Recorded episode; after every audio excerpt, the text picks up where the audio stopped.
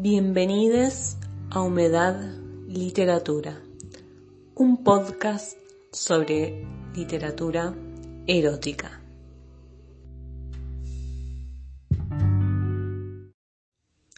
Las 120 jornadas de Sodoma, de Marqués de Sade.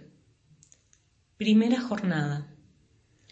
Las guerras considerables que Luis XIV tuvo que sostener durante su reinado, agotando las finanzas del Estado y las facultades del pueblo, descubrieron, sin embargo, el secreto de enriquecer a una enorme cantidad de esas sanguijuelas siempre al acecho de las calamidades públicas que provocan en lugar de apaciguar, y eso para poder aprovecharse de ellas con mayores beneficios. El final de este reinado tan sublime, por otra parte, es tal vez una de las épocas del imperio francés en la que se vio un mayor número de estas fortunas oscuras que sólo resplandecen con un lujo y unos desenfrenos tan sordos como ellas. Era hacia el final de ese reinado y poco antes de que el regente intentara, mediante aquel famoso tribunal conocido bajo el nombre de Cámara de Justicia, restituir la fuerza a esa multitud de tratantes, cuando cuatro de ellos imaginaron la singular orgía que nos disponemos a narrar. Sería erróneo imaginar que sólo la plebe se había ocupado de esa exacción. Estaba encabezada por, grandísimos señores.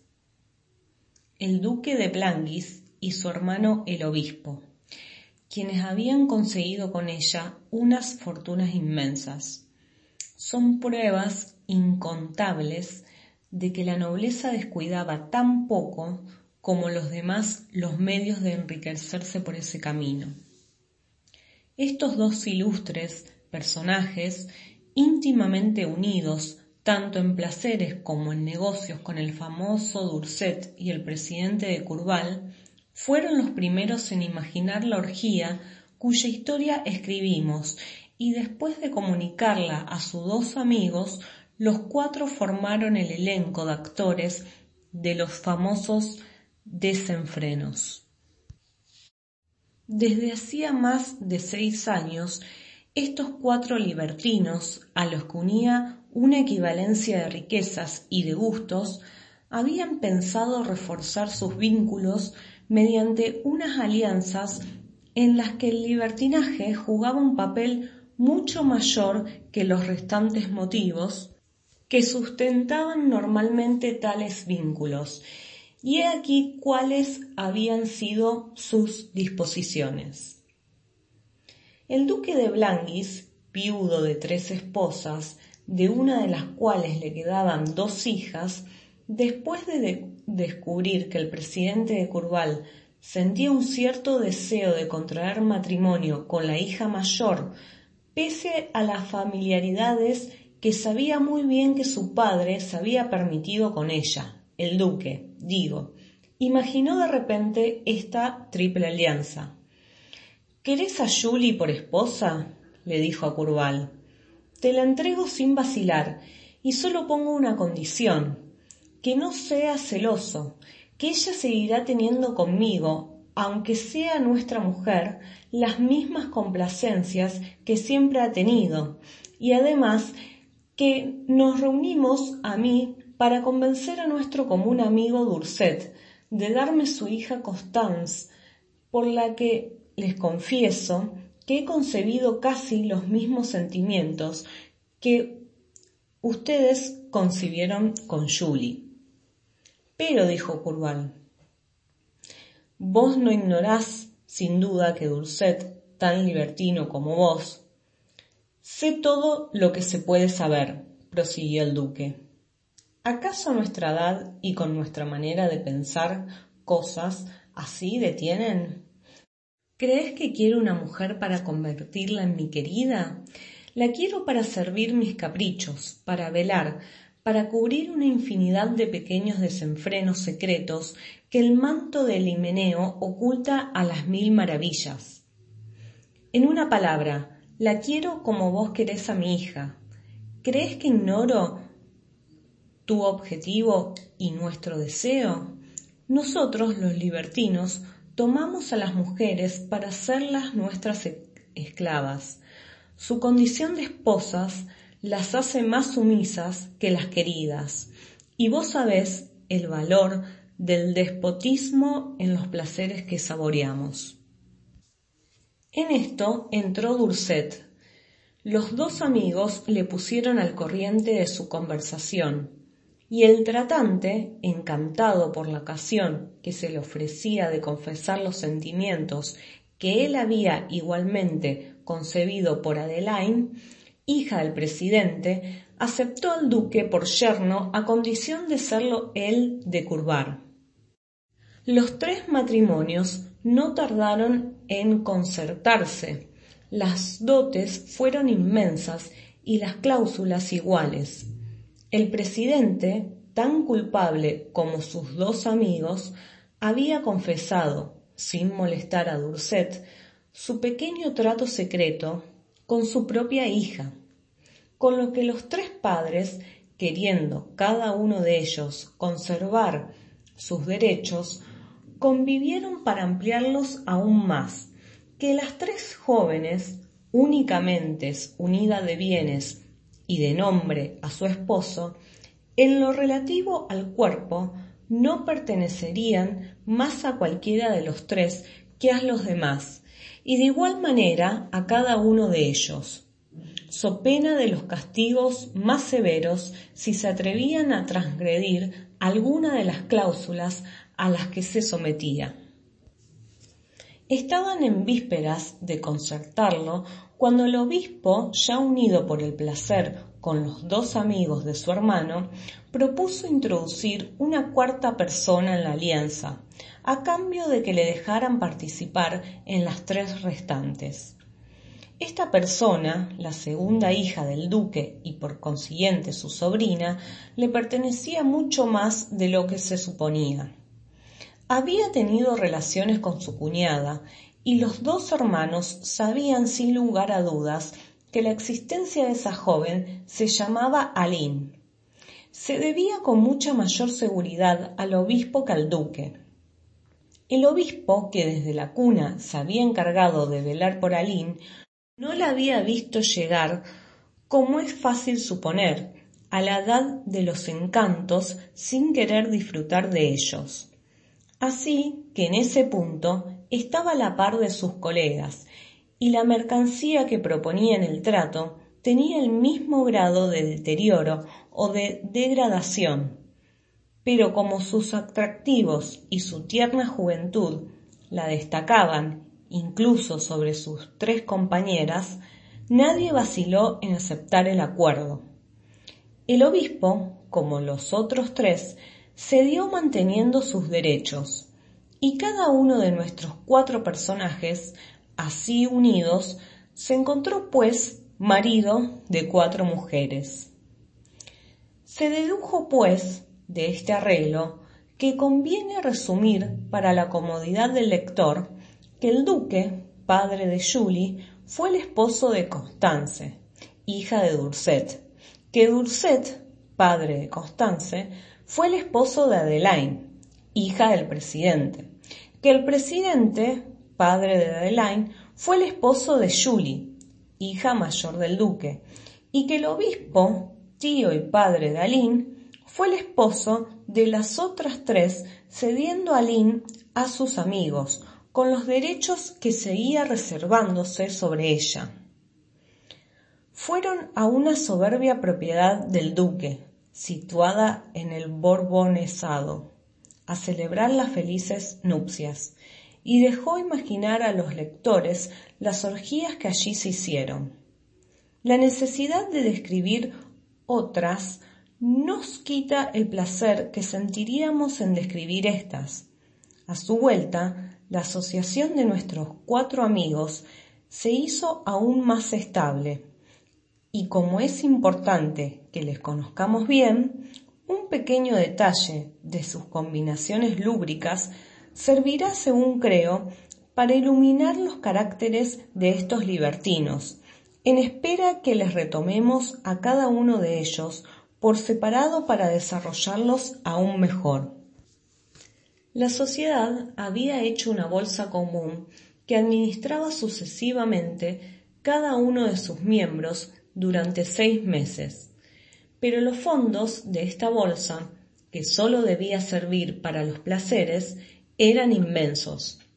Su excesiva fortuna les permitía unas cosas muy singulares, y el lector no debe sorprenderse cuando se le diga que había dos millones por año destinados a los únicos placeres de la buena mesa y de la lubricidad. Cuatro famosas alcahuetas para las mujeres e idéntico número de mercurios para los hombres no tenían otra ocupación que buscarles, tanto en la capital como en las provincias, todo lo que en uno y en otro género podía satisfacer mejor su sensualidad. Celebraban juntos regularmente cuatro cenas por semana y en cuatro diferentes casas de campo situadas en los cuatro diferentes extremos de París. En la primera de estas cenas destinada únicamente a los placeres de la sodomía, solo se admitían hombres.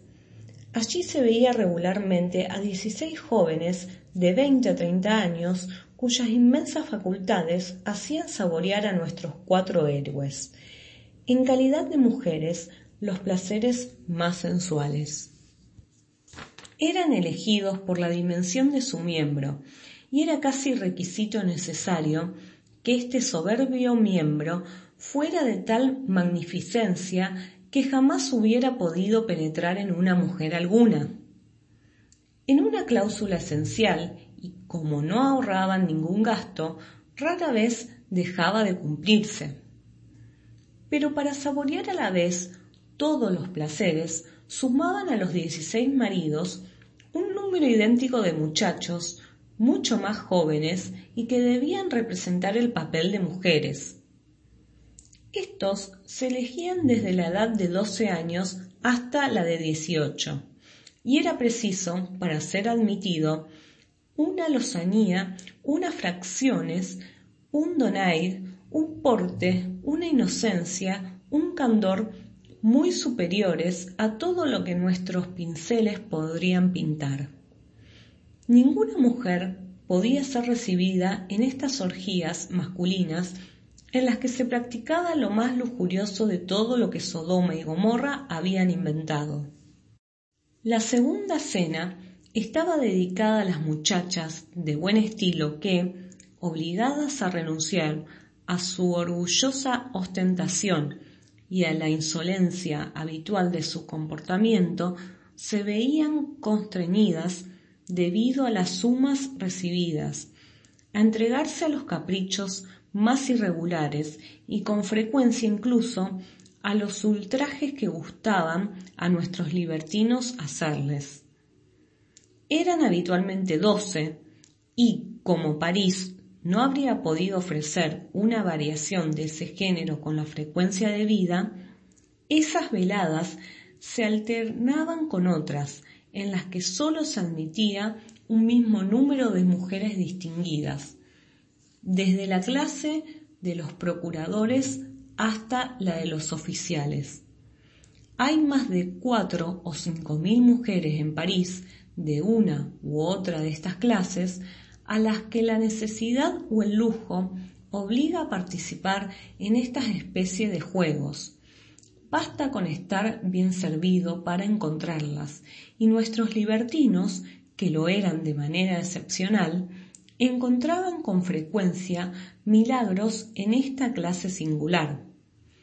Pero por muy honestas que fueran, había que someterse a todo, y el libertinaje, que jamás admite límite alguno, se sentía especialmente excitado al obligar a horrores e infamias a los que parecía que la naturaleza y la convención social hubieran debido sustraer a tales pruebas. Una vez allí había que hacerlo todo, y como nuestros cuatro malvados poseían todos los gustos del más crapuloso y del más insigne libertinaje, esta aquiescencia esencial a sus deseos no era cosa fácil.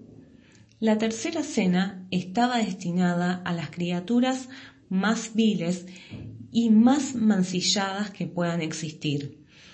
A quien conoce los extravíos del desenfreno, este refinamiento le parecerá muy sencillo. Es muy voluptuoso revolcarse, por así decirlo, en la basura con criaturas de esta clase. Ahí se encuentra el abandono más completo, la crápula más monstruosa, el envilecimiento más total, y estos placeres, comparados con los saboreados la víspera, o con las criaturas distinguidas que nos han hecho saborearlos, arrojan mucha sal sobre, ambos excesos. Ahí, como el desenfreno era más total, no se olvidaba nada para hacerlo tan numeroso como picante.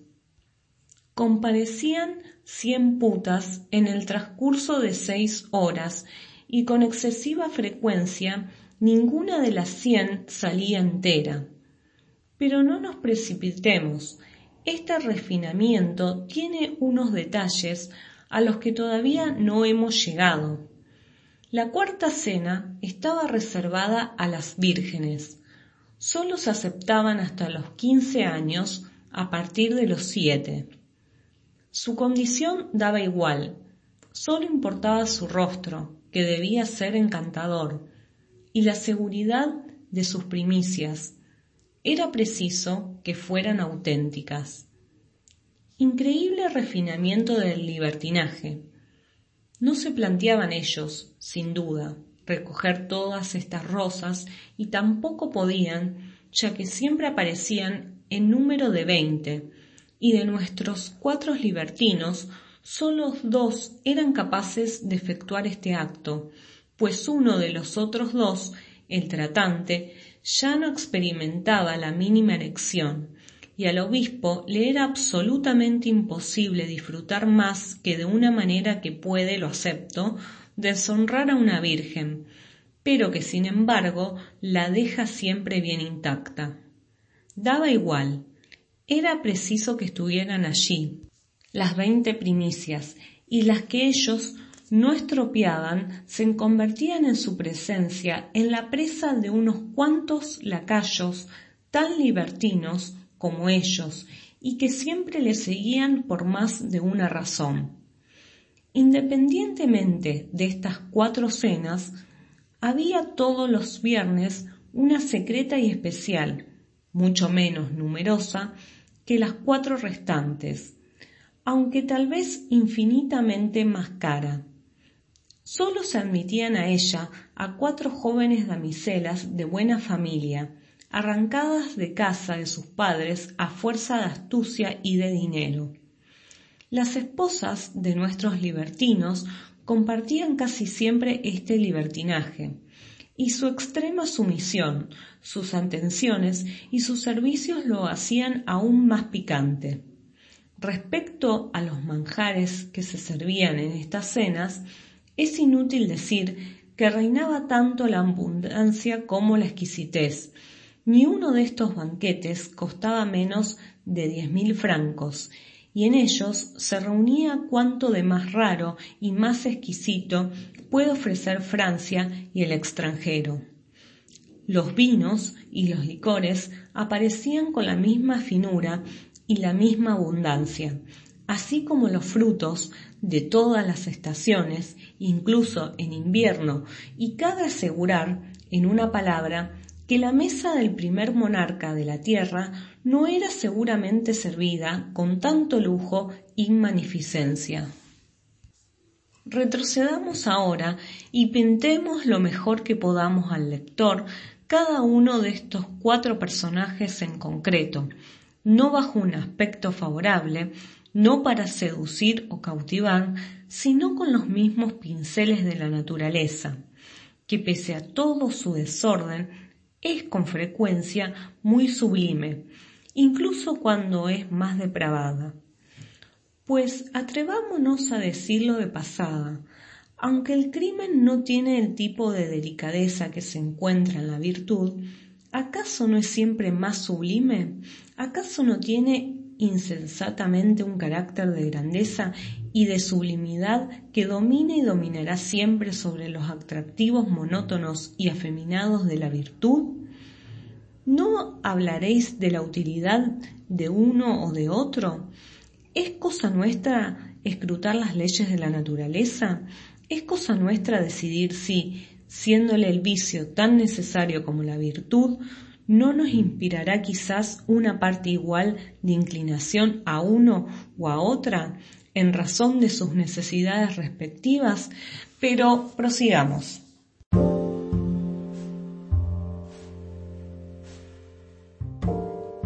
Gracias por escuchar mi podcast. Me podéis seguir por Facebook, Instagram o Twitter como Humedad Literatura.